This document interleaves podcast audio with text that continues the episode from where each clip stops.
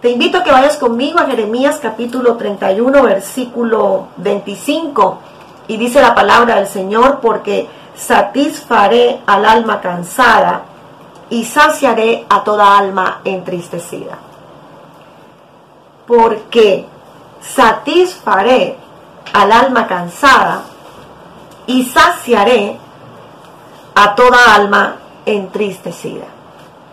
El capítulo 31 de Jeremías es un capítulo hermoso donde Dios promete restauración, Dios promete consuelo, Dios promete un nuevo tiempo a su pueblo. Un pueblo afligido, un pueblo que había atravesado un sinnúmero de pruebas, pero Dios prometió en este pasaje vida, prometió restauración y cuando tú miras el capítulo 31, versículo 1, dice, en aquel tiempo, dice Jehová, yo seré por Dios a todas las familias de Israel y ellas me serán a mí por pueblo. El versículo 2 dice, así ha dicho Jehová, el pueblo que escapó de la espada halló gracia en el desierto cuando Israel iba en busca de reposo. Y usted comienza a leer todo el capítulo 31. Cuando pueda lo hace, lo haga, por favor. Eh, piensen que cada una de esas promesas son para usted también, son para tu vida, para mi vida, porque definitivamente somos el pueblo de Dios, el Israel de Él, y toda palabra que Dios entregó al pueblo de Israel, por supuesto, nos pertenece directamente. Por el milagro y el poder del milagro de la adopción, tú y yo recibimos esta palabra también de primera mano. Pero este versículo, el 25, el que acabamos de leer, satisfaré al alma cansada y saciaré a toda alma entristecida. Tiene dos categorías del alma que quiero eh, analizar hoy contigo. La primera categoría es que el alma está cansada. Y la segunda categoría es que esa alma a la que se refiere Jeremías está triste. Se parece mucho a lo que tú puedes estar viviendo hoy como iglesia. Sé que no ha sido nada fácil ver ir a esa abuela bella, a esa madre hermosa. No es fácil. Las personas que hemos atravesado pérdidas podemos identificarlas muy bien, podemos entender lo que está experimentando aquella persona, podemos sentir incluso lo que ellos están sintiendo. Porque cuando atraviesas por una categoría de la vida, finalmente esa, esa travesía esa travesía en la que no has estado solo.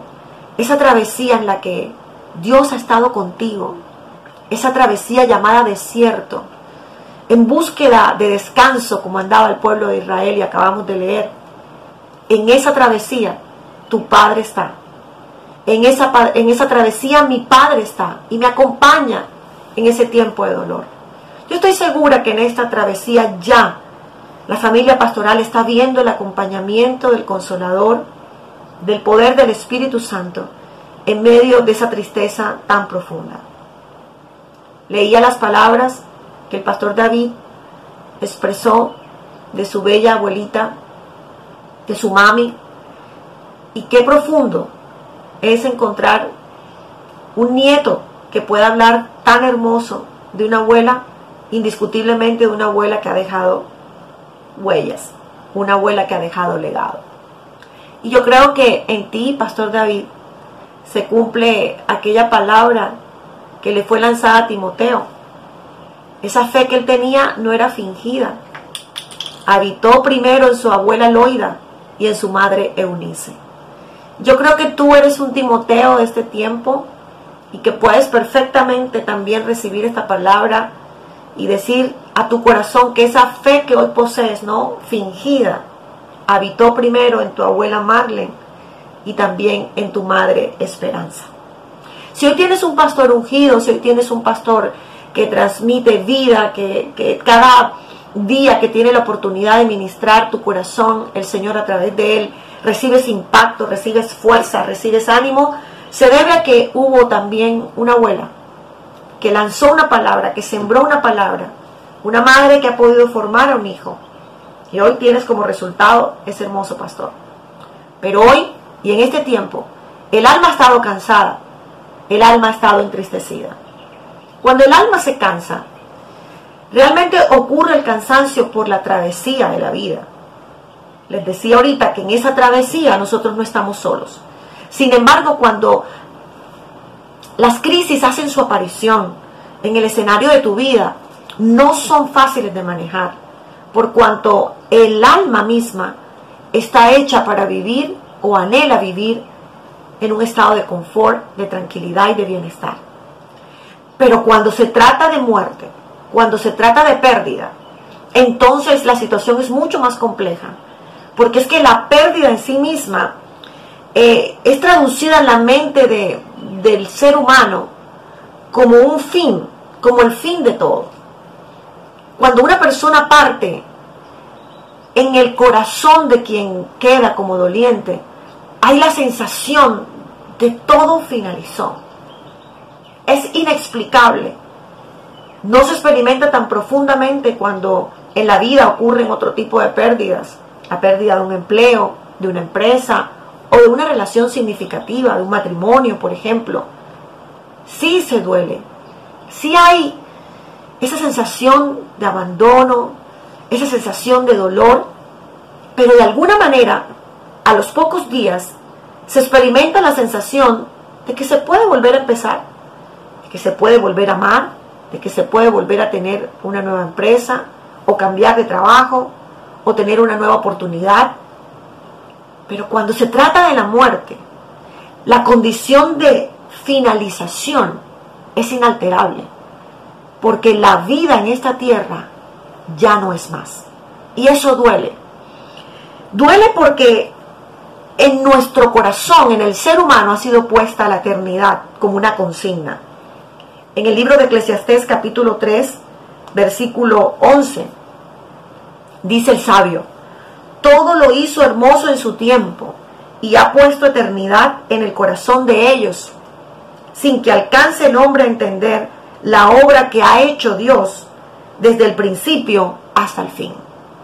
Eternidad es una palabra que nos contagia.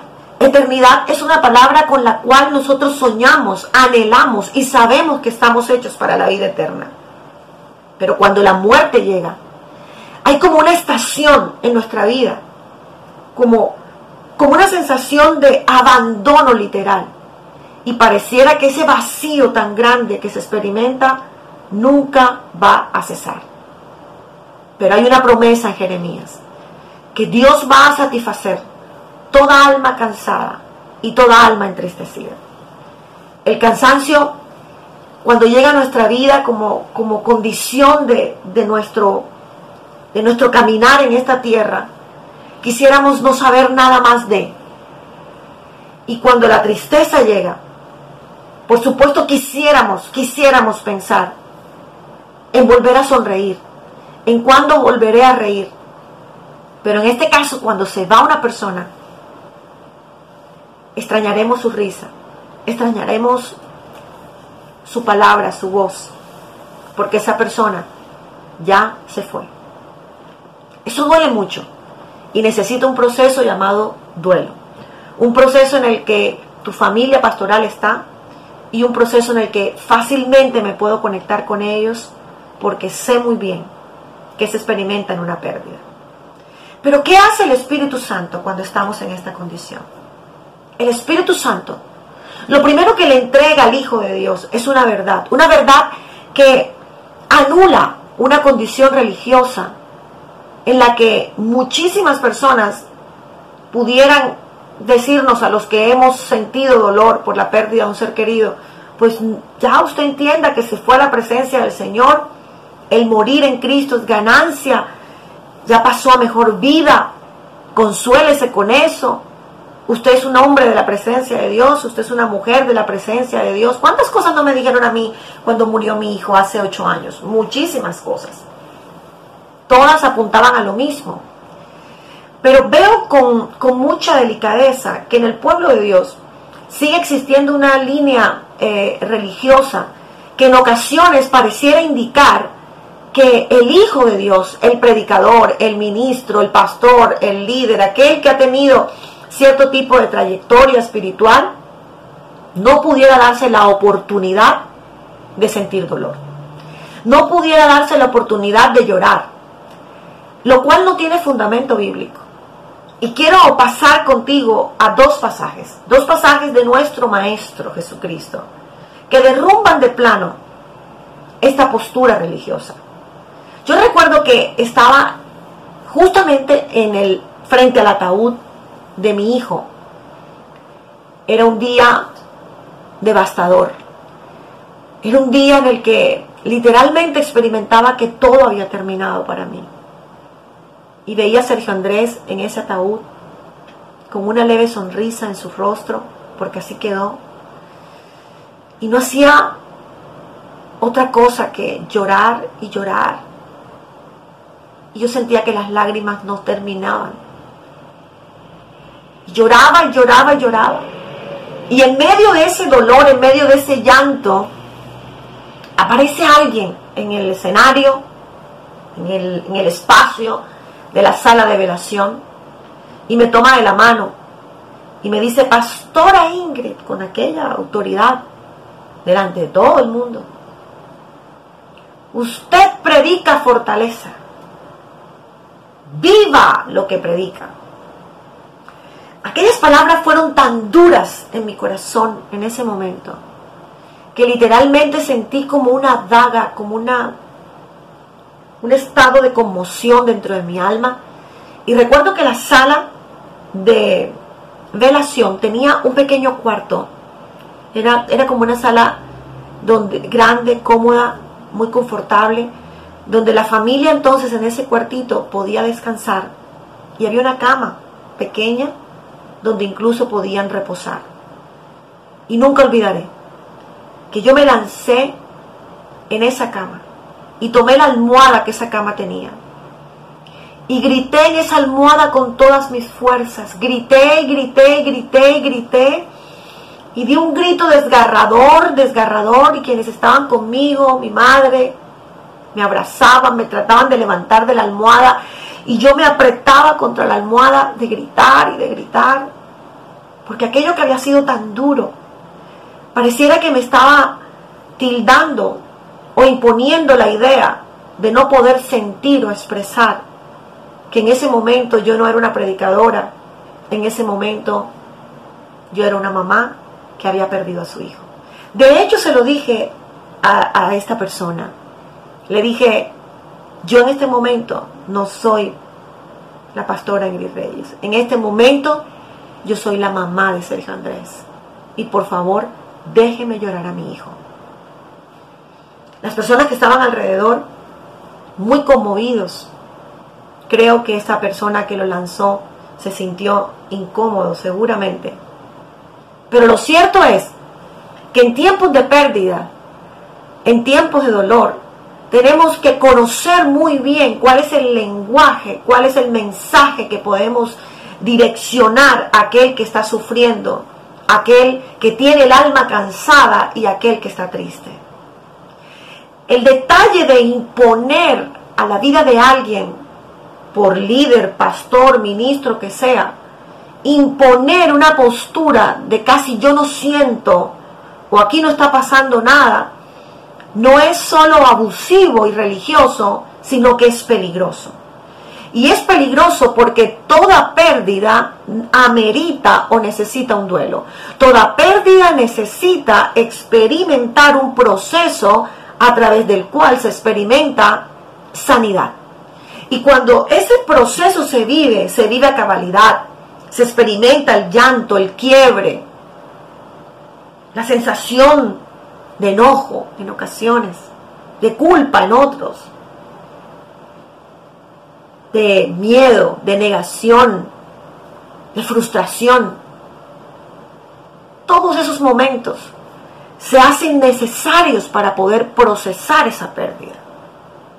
Entonces no podemos experimentar ni pretender que aunque tú veas a tu pastor ministrando, aunque tú lo veas lanzándote una palabra, pierdas la oportunidad de seguir orando por ellos como pastores, como familia pastoral, porque ahora es cuando más te necesitan. Te decía que te iba a mostrar dos pasajes, dos pasajes que a mi vida han sido determinantes. Quiero que vayas conmigo al libro de Lucas, capítulo 22, este pasaje es hermosísimo. Había un complot para matar a Jesús. En ese contexto tenemos la institución de la Santa Cena. Luego Jesús nos enseña la grandeza del servicio. Y siguiente a esto, Jesús anuncia la negación de Pedro. Estoy en el libro de Lucas capítulo 22. Y justamente en el versículo 39 hay un escenario llamado Getsemaní que se convierte en un, en un aliento para manejar el cansancio y la tristeza del alma. Y en este escenario, usted puede leer conmigo, puedo leer desde el 39, y dice así, y saliendo, se fue como solía al monte de los olivos, y sus discípulos también le siguieron. Cuando llegó a aquel lugar, les dijo, orad que no entréis en tentación. Y él se apartó de ellos a distancia como de un tiro de piedra, y puesto de rodillas, oró, diciendo, Padre, si quieres pasa de mí esta copa, pero no se haga mi voluntad, sino la tuya. El versículo 43 dice, y se le apareció un ángel del cielo para fortalecerle. Y estando en agonía, oraba más intensamente. Era su sudor como grandes gotas de sangre que caían hasta la tierra. Cuando se levantó de la oración, y vino a sus discípulos, los halló durmiendo a causa de la tristeza. Y les dijo, ¿por qué dormís? Levantaos y orad para que no entréis en tentación. Qué momento tan difícil. Un momento tan difícil, tan difícil, que logra el Maestro Jesucristo. Ese en el que habitaban las dos naturalezas, la naturaleza divina y la naturaleza humana. Esa unión hipostásica que los teólogos explican muy profundamente, estaba aquí. Y Jesús en este momento, en este momento de quiebre de su alma, en este momento de cansancio, venía de experimentar batallas, batallas con los fariseos, con los escribas, con los grandes conocedores de la ley. Venía de ser perseguido, venía de experimentar momentos complejos, de saber que su vida en esta tierra estaba a punto de finalizar, porque tendría que entregarse por ti y por mí. Y en ese momento tan crucial, tan determinante, Jesús lanza una de las expresiones más alentadoras que yo he encontrado en la Biblia. Padre, está en el capítulo 22, versículo 42. Padre, si quieres, pasa de mí esta copa, pero no se haga mi voluntad, sino la tuya. ¡Wow! Padre, si es posible que yo no viva esto, Wow. Si es posible que yo no tenga que atravesar por lo que sé que voy a atravesar. Wow.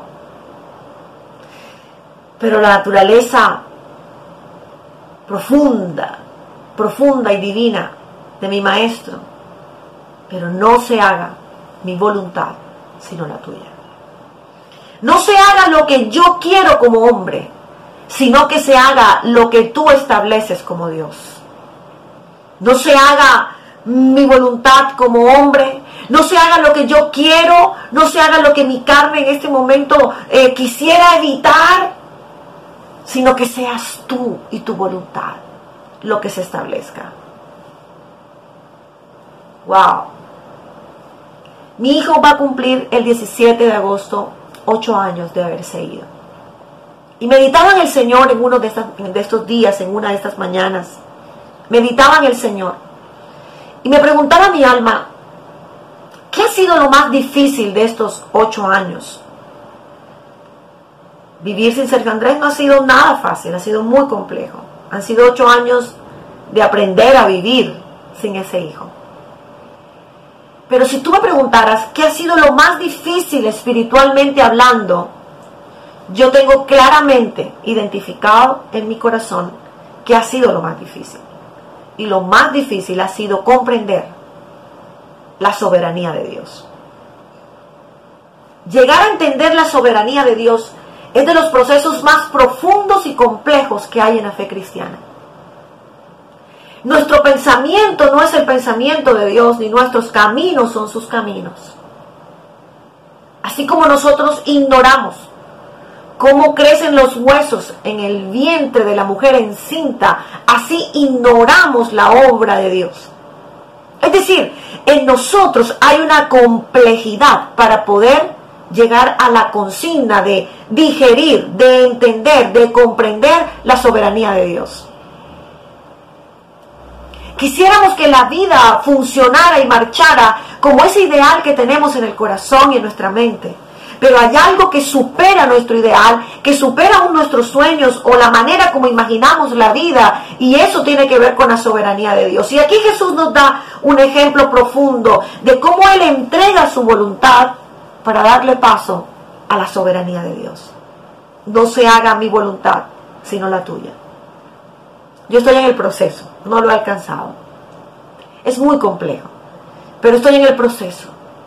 Y en este tiempo de crisis en el que tú puedes estar atravesando, no solamente por la pérdida tan dolorosa de la hermana Marlene, sino por el dolor que se experimenta en la sociedad misma, donde no solamente es tu pérdida cercana, sino la pérdida del otro, donde la vida está llena de pérdidas. Yo estoy todos los días recibiendo peticiones y, son pérdidas y más pérdidas. Pastores se han ido, pastores mayores, pastores jóvenes, pastores que tenían cierto tipo de, predisposición eh, física eh, o, muchos que no tenían nada, que estaban perfectos y, fueron diagnosticados con este virus y murieron. Y tú dices, Dios, ¿qué pasó? ¿Qué está pasando? ¿Por qué tanto pastor se está yendo? Hay algo que camina por encima de lo que nosotros pensamos. Y se llama la soberanía de Dios. El alma de Jesús estaba cansada y estaba triste. Estaba cansada el alma de Jesús. Dice la Biblia que se fue como solía al monte de los olivos. Y sus discípulos también lo siguieron. Recree esta, este momento con su imaginación. Yo me imagino al maestro caminando a paso muy seguro pero lento. Camino a un tiempo profundo de oración y los discípulos detrás, mirando que iba a ser el maestro. Y dice la Biblia que cuando llegó a aquel lugar, les dijo, orad para que no entréis en tentación. Uno de los momentos más complejos en la vida del ser espiritual, del Hijo de Dios, es el momento en el que su alma está cansada. Siempre que hay algo en el alma del ser humano, sobre todo del Hijo de Dios, en la que, o un momento en el que esa persona experimenta cierto tipo de quiebre, cierto tipo de debilidad, es el momento de mayor interés del reino de las tinieblas para enviar una tentación. Y Jesús lo entrega como una consigna. Orad para que no entréis en tentación. Cuando esté tu alma cansada, ora. Cuando tu alma sienta que no puede más, ve al monte y ora. Cuando sientas que las fuerzas no las tienes, dice la Biblia que Él da fuerzas al que no tiene ninguna. Es decir, hay momentos en la vida en, la que, en el que o en los que tú y yo no tenemos ninguna fuerza. Es decir, la fuerza desapareció de nuestra capacidad humana. Sentimos que lo agotamos todo, que ya dimos todo lo que teníamos que dar. Y no puedo más, Dios alma cansada. una categoría que Jeremías expresó muy bien y la expresó con una bendición y es que Dios traería satisfacción, Dios iba a satisfacer a esa alma cansada, a esa alma entristecida. Jesús te entrega esta verdad. Y lo segundo que te entrega Jesús en este escenario es que se apartó de ellos a una distancia y se postró de rodillas y oró. Eso me supone intimidad. Cuando el alma está cansada, necesita subir al monte y necesita intimidad. Cuando el alma está cansada, necesita alcanzar una dimensión que es mayor que su debilidad y esa dimensión solamente la encuentra en la intimidad con ese Padre que no se ha olvidado de ti ni de mí, que se acuerda que somos polvo, que tiene misericordia de nosotros, que camina con nosotros en medio de la adversidad y que en el desierto cuando sentimos que no hay agua, que hay aridez, cuando sentimos que no hay esperanza, cuando sentimos que las fuerzas se han ido, en ese momento Él está. Te puedo asegurar que en ese momento Él está. Y quiero que vayas al libro de Deuteronomio, un libro que me gusta muchísimo, el libro de la segunda ley, y me gusta leerlo muy a menudo.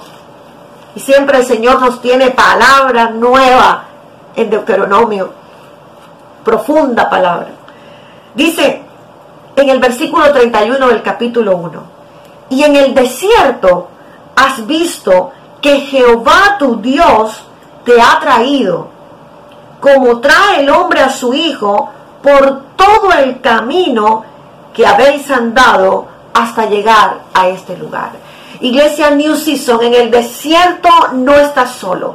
En el desierto el Padre camina contigo. En el desierto te lleva como el papá, el Padre que toma a su hijo por todo el camino y le lleva, le trae, como trae el hombre a su hijo, por todo el camino en el que has andado hasta llegar a este lugar. Yo sé que tal vez puedes sentir cansancio. Familia pastoral es posible que sientas mucho cansancio. Es posible que sientas que no tienes fuerzas. Pero Dios en esta mañana te recuerda esta palabra en ese desierto donde estás, en ese desierto que muy bien Jeremías eh, pudo definir en el capítulo 31, donde, donde dijo, halló gracias, escapó de la espada, halló gracia en el desierto ese pueblo cuando Israel iba en busca de reposo. Yo lo puedo llevar a ti, iglesia New Season, así ha dicho Jehová la iglesia New Season que escapó de la espada halló gracia en el desierto cuando iba en busca de reposo. El alma cansada necesita reposo. El alma cansada necesita el monte. El alma cansada necesita la intimidad. El alma cansada necesita encuentros profundos con el Padre. Un encuentro con el Padre lo cambiará todo. Jesús, en este momento en el que su alma estaba cansada y en el que su alma estaba entristecida, tuvo un encuentro con el Padre. Pero quiero que analicemos muy profundamente que en esa condición en la que estaba de rodillas él, orando, donde él había comprendido que en esa condición de cansancio, en esa condición en la que su alma no tenía fuerzas, solo había un lugar donde encontraría reposo. Y ese lugar sería la oración. Ese lugar sería el encuentro con el Padre. Tristemente veo una iglesia en el siglo XXI tomando acciones muy humanas, queriendo en ocasiones manejar la vida del reino con decisiones y fuerzas humanas, pero olvidándose que solo en la intimidad con el Padre Celestial, la iglesia de este siglo complejo, la iglesia del último tiempo encontrará la respuesta a todo lo que el enemigo plantea y a todo aquello que traiga cansancio y tristeza a su alma. Es el encuentro con el Padre. No te estoy hablando de una condición religiosa eh, que te dicta una serie de palabras para poder llegar y orar. Te estoy hablando de una condición en la que trasciendes y te conviertes en lo que realmente eres, un hijo de Dios, y encuentras que papá tiene sus brazos listos para entregarte las fuerzas que tu alma necesita. Esos encuentros profundos en la oración se están perdiendo en este tiempo. Esos encuentros profundos en la oración cuestan al cristiano de hoy. Hay oraciones eh, muy dadas o enmarcadas en lo peticional. Y yo no estoy en contra de lo peticional, porque de hecho aquí hay una petición. Jesús le dice, Padre, si es posible, pasa de mí esta copa. Pero enfócate en lo que sigue, pero no se haga mi voluntad, sino la tuya. La soberanía de Dios, esa categoría profunda de la fe cristiana, tan difícil de manejar y comprender, tendremos acercamiento a ella únicamente en la intimidad con el Padre. Pero el tiempo va corriendo y, y, me debe alcanzar este espacio para ir dándole la finalización a esta enseñanza quiero que vayas a esa otra categoría, del alma que Jeremías describió, alma cansada, alma entristecida. Y el pasaje apunta muy bien, muy bien. El evangelista describe claramente y con un toque muy original, muy profundo, lo que en este escenario ocurrió. Dice la Biblia, que cuando Jesús dijo esa verdad, que no se haga mi voluntad sino la tuya, hubo un operativo espiritual que está vigente para ti y para mí hoy cuando nuestra alma está cansada, cuando nuestra alma está triste y llegamos al lugar secreto, llegamos a la intimidad con el Padre, lloramos allí, nos desgarramos en llanto, algo ocurre. Y es que el Padre no te dejará solo. Él envió un ángel para fortalecerle. En el cansancio de tu alma, un ángel será enviado para entregarte las fuerzas que no tienes, para devolverte las fuerzas que se fueron con tu pérdida, con tu dolor, con tu quiebre, con esa traición que has experimentado, mujer, con ese quiebre financiero que tienes, con esos miedos que tienes, hombre de Dios, frente a la adversidad financiera que estás viviendo y está ocurriendo que en tu alma hay una, una experiencia, una sensación de cansancio, yo te estoy declarando por la palabra de Dios que hay un ángel reservado para ti, enviado desde el cielo para fortalecerte. Y cuando el ángel aparece, y se le apareció un ángel del cielo para fortalecerle. El versículo 44 es majestuoso. Es uno de los versículos con los cuales, con el cual yo pude eh, navegar en mi intimidad con Dios en mi tiempo de duelo. Porque este pasaje me trajo esperanza. Porque este pasaje me trajo la verdad y la consigna que, muy bien eh, Dios me permitió escribir en, este libro que, que Dios, solo Él me permitió escribir, aquí está, se llama Jesús ganó. En ese libro alcanzo a registrar ese proceso narrado en este, en este pasaje. Y el versículo 44 es clave. Y estando en agonía, oraba más intensamente. Y era su sudor como grandes gotas de sangre que caían hasta la tierra. Te dije que navegaríamos después de Jeremías en dos pasajes determinantes. Uno, Deuteronomio, capítulo 1, versículo 31. Ese Padre que está contigo en el desierto y que nunca te dejará. Y el segundo pasaje es este. Un pasaje con el que yo te pido que tú te puedas matricular frente a todos los escenarios de dolor en tu vida yo no puedo discernir hoy y conocer cuál sea tu dolor. Pero hay uno que sí sabe las lágrimas que has derramado en esa almohada, lo que ha ocurrido en el cuarto tuyo, en tu intimidad, lo que ocurre en esa sala en la noche cuando todos duermen y tú no puedes alcanzar el sueño. Hay algo que está llegando a lo más profundo de ti y es la fortaleza que el Padre puede darte a través de ángeles ministradores a través de su mano que toca tu corazón y que te fortalece en tiempo de adversidad. Aún en el más duro tiempo estaba nuestro maestro en agonía. Estaba agonizando el maestro por lo que vendría, por el dolor que experimentaría, por ti y por mí. Mi maestro rompe toda consigna religiosa. Padre, si es posible, pasa de mí esta copa. Y era su sudor como grandes gotas de sangre. Dicen los expertos que este fenómeno en el que puede haber dilatación de los poros en la piel de alguien por una intensa agonía, por un intenso dolor que te lleva a llorar, a gritar, a gemir, puede haber ruptura en los vasos sanguíneos y se producen como puntitos rojitos en tu piel.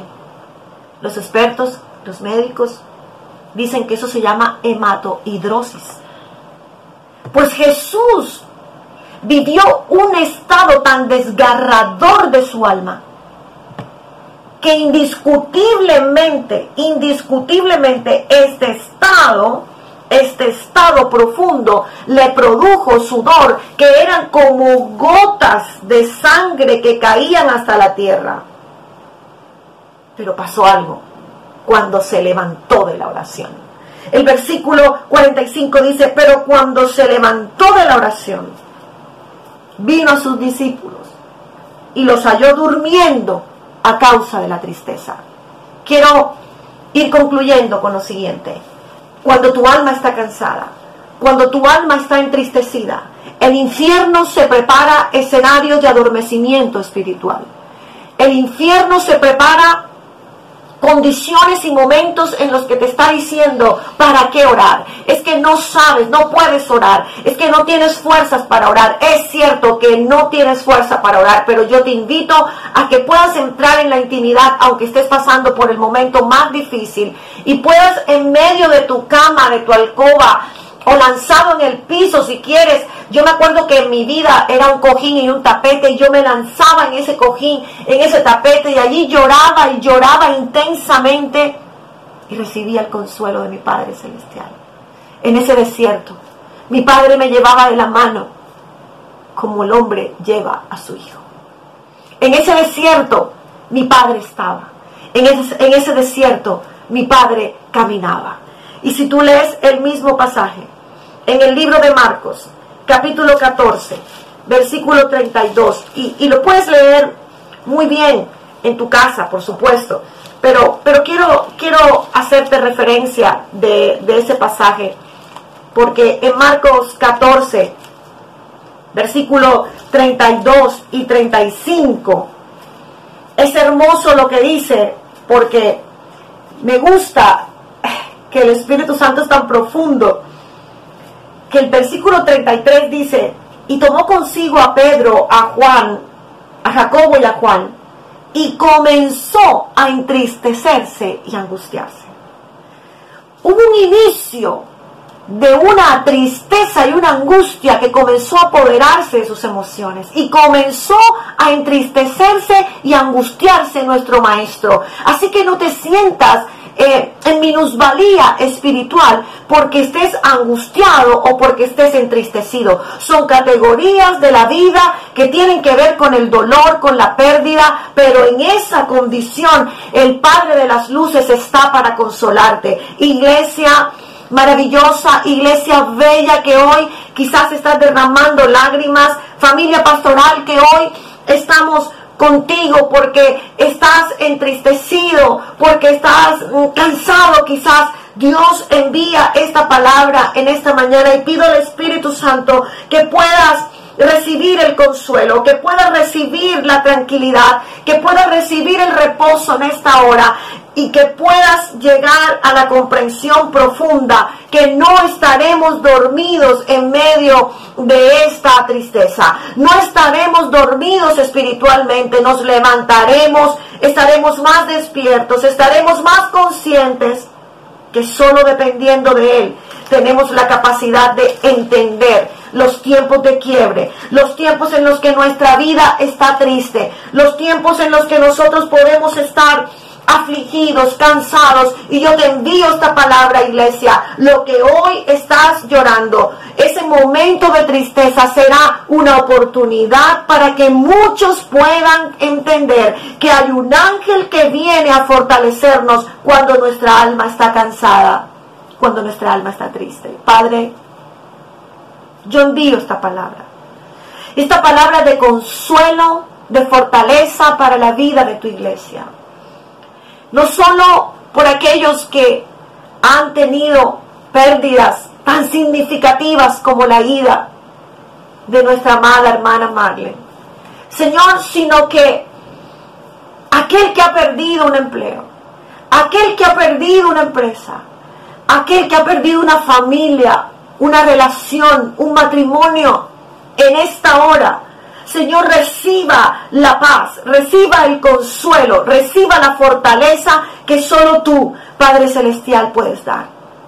Yo creo, Señor, que este proceso será un nuevo comienzo para una iglesia más poderosa después de esta pandemia, para una iglesia más fortalecida después de la pérdida, para una iglesia más adoradora, la iglesia que eleva oración con incienso, la oración que implica adoración, la oración que es entrega, la oración que va más allá del sentimiento y de la emoción, la oración que se produce en el monte cuando estamos cansados, cuando estamos afligidos, cuando estamos en tristeza, es la oración que produce transformación. Una oración en ese monte, una oración que tenía carga emocional, una oración que tenía cansancio, que tenía tristeza, se convirtió. Se convirtió en la plataforma para que tú y yo hoy podamos saber que un Jesús que pagó en la cruz, un Jesús que estuvo allí clavado en esa cruz, hoy nos regala el misterio y el regocijo y la verdad de la vida eterna. Hoy Marlene está con Jesús se regocija con Él, hoy danza con Él, hoy su sonrisa está en el cielo, hoy su sonrisa está en el concierto de ángeles. Hoy su sonrisa está, su voz, su potencia, su fe está con Jesús, pero también está en tu corazón, porque lo que dejó se llama legado y un legado se transita, se administra, se cumple con la unción del Padre, del Hijo y del Espíritu Santo. Iglesia, te ocurrirá lo que dice segunda de Corintios capítulo 1 versículo 3 y 4 y con esto termino. Bendito sea el Dios y Padre de nuestro Señor Jesucristo, Padre de misericordia y Dios de toda consolación, el cual nos consuela en nuestras tribulaciones, para que podamos también nosotros consolar a los que están en cualquier tribulación por medio de la consolación con la que nosotros somos consolados por Dios. Porque de la manera, escucha esto, de la manera que abundan en nosotros las aflicciones de Cristo, así abunda también por el mismo Cristo nuestra consolación. Que Dios te bendiga, mi amada iglesia New Season. Gracias por recibir esta palabra. Yo pido al Espíritu Santo que produzca fruto, que pueda llegar a tu corazón y que en esta nueva semana que emprendes tú puedas saber que no estás solo en ese monte. Hay un Dios que ha enviado a un ángel para fortalecerte. Hay un Dios que te ha levantado en medio de la adversidad. Y ese Jesús que camina contigo también conoció qué fue eso de tener un alma cansada y entristecida. Y en esa alma fue satisfecho. En esa alma fue lleno.